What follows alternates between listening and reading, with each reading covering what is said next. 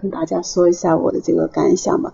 它上面有一段话，我把它摘录下来了，然后跟他这个这篇的这个主旨也是比较相近的。他说，想要获得自由，必须要不断的超越，既要超越我们所在的时空环境，也要超越我们有限的认知。前提是要有高屋建瓴的知识和否定世俗的气概。那怎么样才能够获得自由？他说的可能就是新的自由，思想的自由。思想怎么样获得自由？他说要超越认知，对吧？我们的认知是基于我们所现在的这个时间、现在的这个空间，包括我们人生这个成长的这个人生经历，然后从这些当中获得的对世俗、对自己思想，然后对各种知识的一种一种认知。然后他的这种认知取决于我们自己对这些的储备量有多少。那如果说要获得进一步的这种自由，还是要有高屋建瓴的见识。高屋建瓴，那是站在高处，然后就要不断的学习，因为你要突破它，你只有有新的认识进来，你才能打破以前的这种你自己的认识，才会刷新你之前的认识，才会用新的这些知识去与以前获得的这些认知做一个对比，这样才会有提升。然后否定世俗的气概也是一样的，我们现在很多事情大家都受到这种现有制度，包括现有。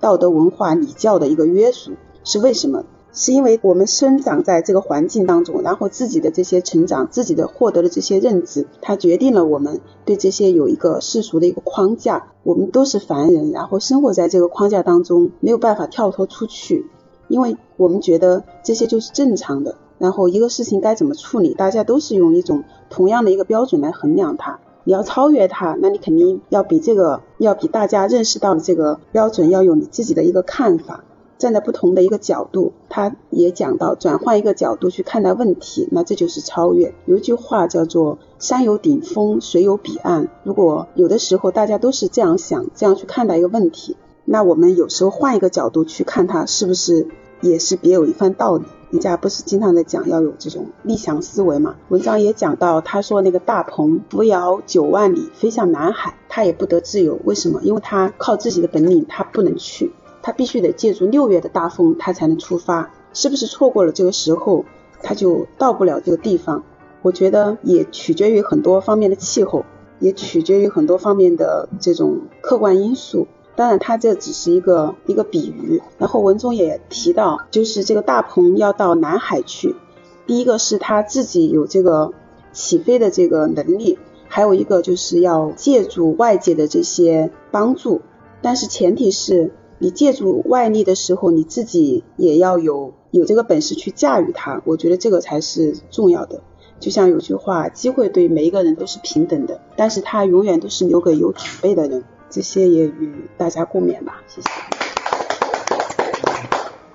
我的一点点感想，可能是比较，就是从自身出发，或者从思想，因为我整这整篇，我感觉他这一段说的，主要就是说，很多人会有烦恼，半天都是说因为名和利引起的，然后因为在这个传统的框架里面或者世俗吧，因为这些框架。包括这些文化价值带给你，或者很多追求名也好，利也好，会产生种种的呢。庄庄子他提出了，那么其实真正的人应该是怎么样达到一个逍遥，或者是精神上逍遥自由的境界？他提出了三个层次。第一个，可能你在这个世俗当中，但是呢，你是独善其身，你能你能很客观冷眼的看待这些名和利，不去追逐，对吧？第二层就是说，能清楚的认识到这种客观规律。呃，利用这些规律也好，利用这些也好，做到常人能做不到的事情，打破传统嘛。我感觉就是用一个词的话，就是创新。你把传统的这些东西，能创造出一个新的东西为自己所用，那这是第二层次。第三层次呢，可能就是我说的，就是你这些所有做的，基于前面两点，你做所有所有做的事情，可能有。我他庄子提出的概念就是说和天地相同嘛，那么我的理解可能就是有利于整个生存环境也好，社会环境也好，用我们现在的话说，可能是可持续发展、社会责任。其实整整个这三层的话，可能张总的呃庄子他可能还有其他更深的意思，但是我可能通过我自己的理解，暂时就是领悟这三层吧。嗯，跟大家分享一下。啊，我这个谈一下我的感想。我们从学习庄子的这个导读到现在，我首先感觉这个整个一个系列主要是对自身的一种内修，它和之前我们看的那些小故事有本质的不同。其实庄子到今天为止是第十篇了，我看了一下，主要是因为它的题目嘛，悲惨世界中的逍遥人生，就是如何在悲惨的。世界甚至于环境中活得逍遥，我觉得这个是非常高的一个境界啊。包括前面像树萌说的，其实这个文章里面深奥的地方，我也觉得挺多的，有很多地方到目前为止也不能明悟。嗯，庄子他讲究的是脱离世俗价值，实现完全的这种思想境界的超越和自由。我就想到那个唐伯虎说的那句话嘛。你笑他人太疯癫，他人笑你看不穿，能够达到这个境界。包括文中提到的，里边也有小故事，讲到的那个就是那个惠子那个大葫芦做瓢的事情，我觉得这个还是比较直观的。换一个角度，你为什么不能让它就是作为一叶扁舟呢？很多事情换一个角度来看问题，你不但豁然开朗，而且很快能够得到解决问题的钥匙和答案。包括呃里面也提到了。夏虫不可语冰嘛？你跟夏天的虫跟他谈冬天的东西，因为他体会不到。包括井底之蛙，我们一直说的也是讲这个道理。只是这个文中里面最后说到的这个无代，表面上面看了一下，但是我到目前为止我还是没有完全能够理解到这个代这种状态。我想这个学习的目的也就在于此吧。我觉得可能要多花点时间去琢磨一下。然后这篇文章里边还提到了庄子一个观点，就是所谓的逍遥，闲适自得或悠游自得，前提是无事、无承担、无责任、无烦恼、无权利、无义务的契约束缚。他后面还有一句话，既不处于尊卑上下、亲疏远近的人际网络之中。这个可能就像我们看到很多那种古代的那种武打片一样，真正的高手，就你根本就。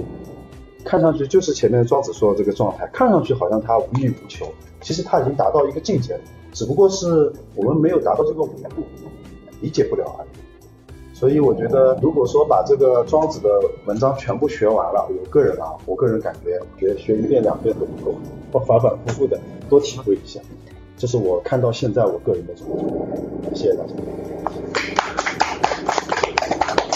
学一下啊，能从狭小的生存环境中摆脱出来，看到世界的宏大，打破有限认知的局限，才能精神上的超越，达到对自自由的境界。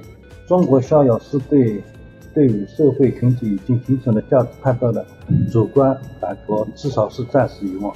西方强调的是自由，个人本身是一种价值认定和法治。今天这篇其实是正式进入庄子的那个内，就是他的文本内容。前面都是介绍，然后到今天这一节课，我就是觉得感受到了他这个声浪，还学起来还是很有压力的，我觉得。然后他一篇这一篇听了很久，但是我实实际上能在这么短时间内能自己学到内容也很有限。我从中学到的主要就是。我感觉他这篇这一篇主要是在讲精精神方面的一个自由境界。这个文章当中说，要想达到这种精神上的自由境界，就是要打破有限认识的限制。然后，由于大部分人的认知活动都受到时空的限制，所以，呃，如何打破有限认知的限制，达到自由境界呢？就是第一个要避免自我满足、自我拘禁，就像刚刚说的。呃，夏虫不可语冰那样子，不要把自己就是呃局限在自己有限的空间当中。还有第二个方法，就是要换个角度看待问题，就是不要说也是局限于自己的传统的认知吧，自己过去习惯于怎么看待问题，然后就继续这样看待问题，就是会把自己给给拘禁起来。换一个角度，可能会看到不一样的东西，这是我学到的东西。嗯，我来说一下我对张子这个《逍遥游》这一篇的一个理解哈。我觉得就是简单的说就是三点吧。嗯，第一个就是要多学知识，拓展眼界。就当你的知识越丰富，看到的问题又更广泛的时候，我们可能有更大的一个思考空间，还有更多的一个新的理解，去看待这个问题，可能就更加的全面自由吧。然后第二个就是多角度看待这个问题，就相当于人和人之间的关系，就很多东西就是你不同的一个角度去看待这个问题。那你从你自己的角度来看这个问题，确实是这样子的。从另外的一个角度来看待问题，可能他也都是对的。那我们怎么来看待这个问题？可能我们就要换位思考，把这件事情给说清楚，大家到底是出于一个什么样子的一个想法，然后把这个问题给解决好，然后达到一个共处就好了。那就是第三点，就是自然啊，还有一个人的一个关系。当我们把所有的呃道理，然后看透了之后。然后更和谐的相处，会是一个更好的境界。嗯，这是我对自己的看法。先工厂吧。啊，先工厂。嗯，对，小沈。我就是说，其实生活动自然也受到时空限制，但人们却自却常自我满足，自我去。他们在有限的时空内获得有限的认知，这这有限认知当作衡量一切绝对标准。所以说，想要获得自由，必须要不断的超越，既要超越我们所在的时空环境，也要超越自己有限的认知。超越的前提，是要有高层建筑的坚持和世俗的气概啊！我这就说的是。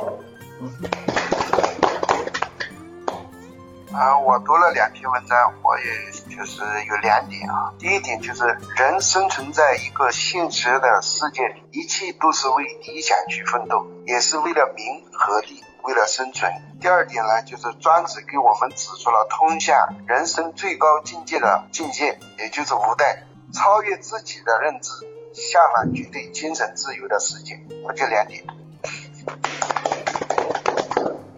刚才小雨说了，这个庄子的真正我们真正进入学习庄子的主要内容，他的呃文章的他的一纲一段，就是说逍遥游啊，后面一一一一一节一节的那个真正的内容了。那么刚才小李也说，呃，我们首先要明白，呃，这个庄子读的时候，首先是在悲惨世界下的逍遥人生，所以有个前提是悲惨世界。这这是一个趋势，我对我对他们两个这个想法非常赞同。呃，不瞒大家说，我我以前也跟大家说，我学看过了庄子的呃他的生平故事，也也以前想学这些东西，但是没好好学。真正开始学这个庄子，也就是听开始听这一个几篇，我我算是开始进入学习庄子的那个阶段。我手上有几本庄子的书，我家里还有一本庄子的书。那本庄子的书是心灵的鸡汤，是说南怀瑾老师谈庄子，然后里面一篇一篇一篇一篇不就是我是说好像是不会停的啦，这是用过什么样的成语来说，就是连篇累牍的是吧？来灌输鸡汤，心灵的鸡汤，说庄子怎么怎么说。我觉得刘丰涛老师这一个悲惨人生中的那个庄子的讲法，这不是给大家补心汤。根本不是鸡汤，所以我听了刚才听了，呃，我我我我我不瞒大家说，我我觉得自己很笨，我大概看了四遍还是五遍，我听了两遍，音频听了两遍，那个文字看了三遍，但是我觉得还是我不能理解非常非常多的东西，但是有两点我我有这个体会，第一点呢，就是说我们现在讲，因为夏虫不能给它鱼冰。那个跟井底之蛙，你不用跟他讲大，所以什么呢？所以人人你在什么样的环境里面，你如果不学习，真的不学习，你不知道，你不能打开自己的想法，那就永远在这个地方就不会变了。就是这个时候呢，有两点要改变的，就是说井底之蛙是要改变吗？那井底之蛙它没办法改变啊，谁来改变呢？看那个蛙的人，跟那个蛙说话的人要改变。你跟井底之蛙，你不用说啊，没白说啊，所以这一点大家一定得明白。我我是觉得这个，另外一点呢，我倒是认为那个叫有代无代，这刘洪涛老师里面讲讲，他讲是无代是相对的，有代是绝对的。那我的想法是什么呢？有代是现实的，无代是一个理想，很多人没办法做到无代。无代是无穷无穷的那个追求，那个理想，因为你那个那个大鹏它能够无带了，对吧？他说是能够无带的，但是他还是要借助于六月的风才能飞往南海。所以说整体上来说，你还是在有代的那个环境里面去做的。我们每个人都是有代，我们今天公司要发展，就是我们现在的这些人就是我们的有代，我们能够无带了。无带是什么意思啊？我们每个人都像张总一样，那个公司的发展就无带了。所以。我我我我我我刚才张呃那个刚才张总那个呃有感而发，那我在心里想，我们我们自己真的真的真的就是要好好的思考。有一点我要批评小雷的啊，我在礼拜六还是礼拜天的时候，在经常群里面发了一篇文章，我这篇文章是有感而发的。发这篇文章之前，我专门发给了你，我不知道你看过这篇文章内容。如果说你看过这篇文章，我就觉得今天早上张总说的那些事儿，可能一半就避免了，或者说我们后面有些事儿就是可以避免的，不是说汪老师发的或者张总说的每一个东西都要点收到。我知道了，但是我专门先发给你，我发好了之后，因为我知道你有这方面的缺点，然后我在微信群里面再发一遍。结果我还是没收到，到今天早上我还没收到。庄老师，我真的看过。那你说我以后是以有带的方法来看你呢，还是以无带的方法来看你？我以后把你当成下厨呢，还是当成井底之蛙？我就说这句啊，是的，听他怎么说？我想，我想学习的目的是提升每个人的，就是说，我们相对在这个混乱的世界，为什么在这混乱的悲惨人生？你定位是悲惨人生，只有副本。像啊，就悲惨世界里面的逍遥人生，对不对？悲惨世界，所以说我说这个世界啊，纷飞的，每个世界时间段啊，都在不断的在变化，包括欧洲现在也在变化，前个三十年很好，未来三十年怎么样？其实我们呢，就生活在这个不是真空的世界里，我们怎么去做逍遥人生？说的通俗一句话，就是提升自己的能力，怎么看待世界？我就刚才昨天我在陈立秋零钱，他们呢就人走了以后就放到家里。家里什么的，他们有一个殡仪馆，一个冷藏宝箱，透明的水晶棺怎么样的看？其实说陈立秋，我到现在一直叫他老师，他就提了一句话，就是这么一句话。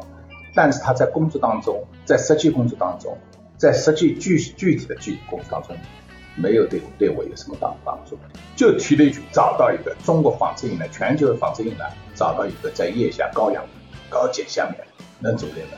我们印染行业一个革命性到了，就凭这一句话，我坚持十三年。不管社会怎么看，不管我在工作当中，我碰到我们原来的股东，最早可以说这个公司我们注册资金三个月全一下子用完，用完了以后拍拍屁股跑路。和我的老同事，大家都非常认可。在这个过程当中，社会上有这么多查稿书，也知道拿公司的专利往外拿去卖钱。我坚持什么？我用什么？说我逍遥，说我今天我在说话。我非常主观，好像有点不近不近人情，但是我很明确我要什么。第一个，第二个，在这个复杂纷飞的时代，非常混乱的时代，包括我们行业里面碰到的问题也更多，应该里面也尝到一些初初步尝到一点甜，一点苦头，还有一些甜头。我要做什么？没有这么简单，天天在这个眼皮底下的手把手在教在弄，没有这么简单的。人生假如这么简单，所以我也不多说这方面。学习的目的啊，我希望大家通过学习开放心扉。最大的问题，人的最大的问题是自私。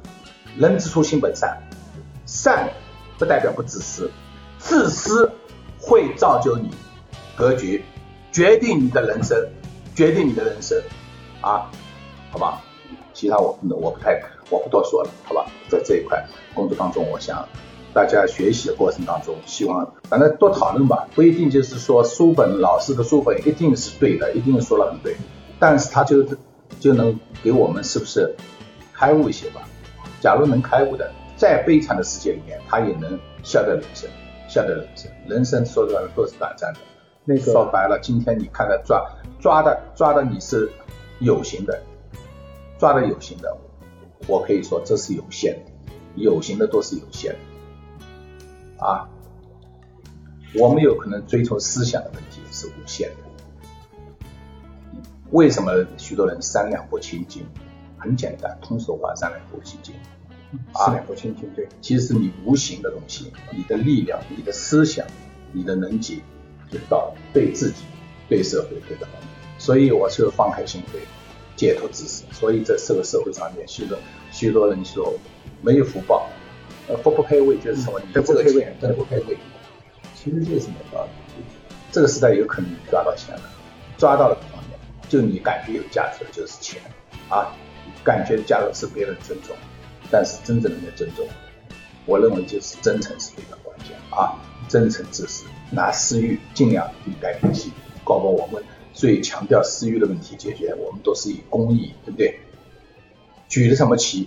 就像我们可持续发展这个问题，三年之前我就是在说的，可持续发展，可持续发展，举着这个旗，我想我们的公司，我们所做的价值会更高，我们的远景会大家心里来做。还有工作，刚才那个庄老师所说的，他发的东西，其实这方面我们一直在强调的，就布置的工作，第一时间，对不对？每个人都是的。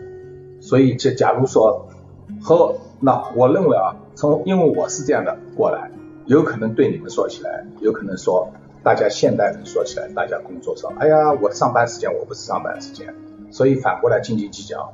我认为斤斤计较，我认为一个人要以学习的，以学习的态度来对待工作，因为我们的这种工作方式方法，我就是在有效的工作时间里面，我真正做的有效啊，绩效要做上去。反过来，你们假如说才斤斤计较，和社会斤斤计较，社会最终也会和你计较的，知道一点啊，知道一点，自己看看自己的绩效怎么样，也会和你斤斤计较的。所以在这个过程当中，我想呢，我们呢就是说提高人的能级，我认为这一点也是非常关键的，非常关键的，自私这方面，最少私欲这一块非常最最重。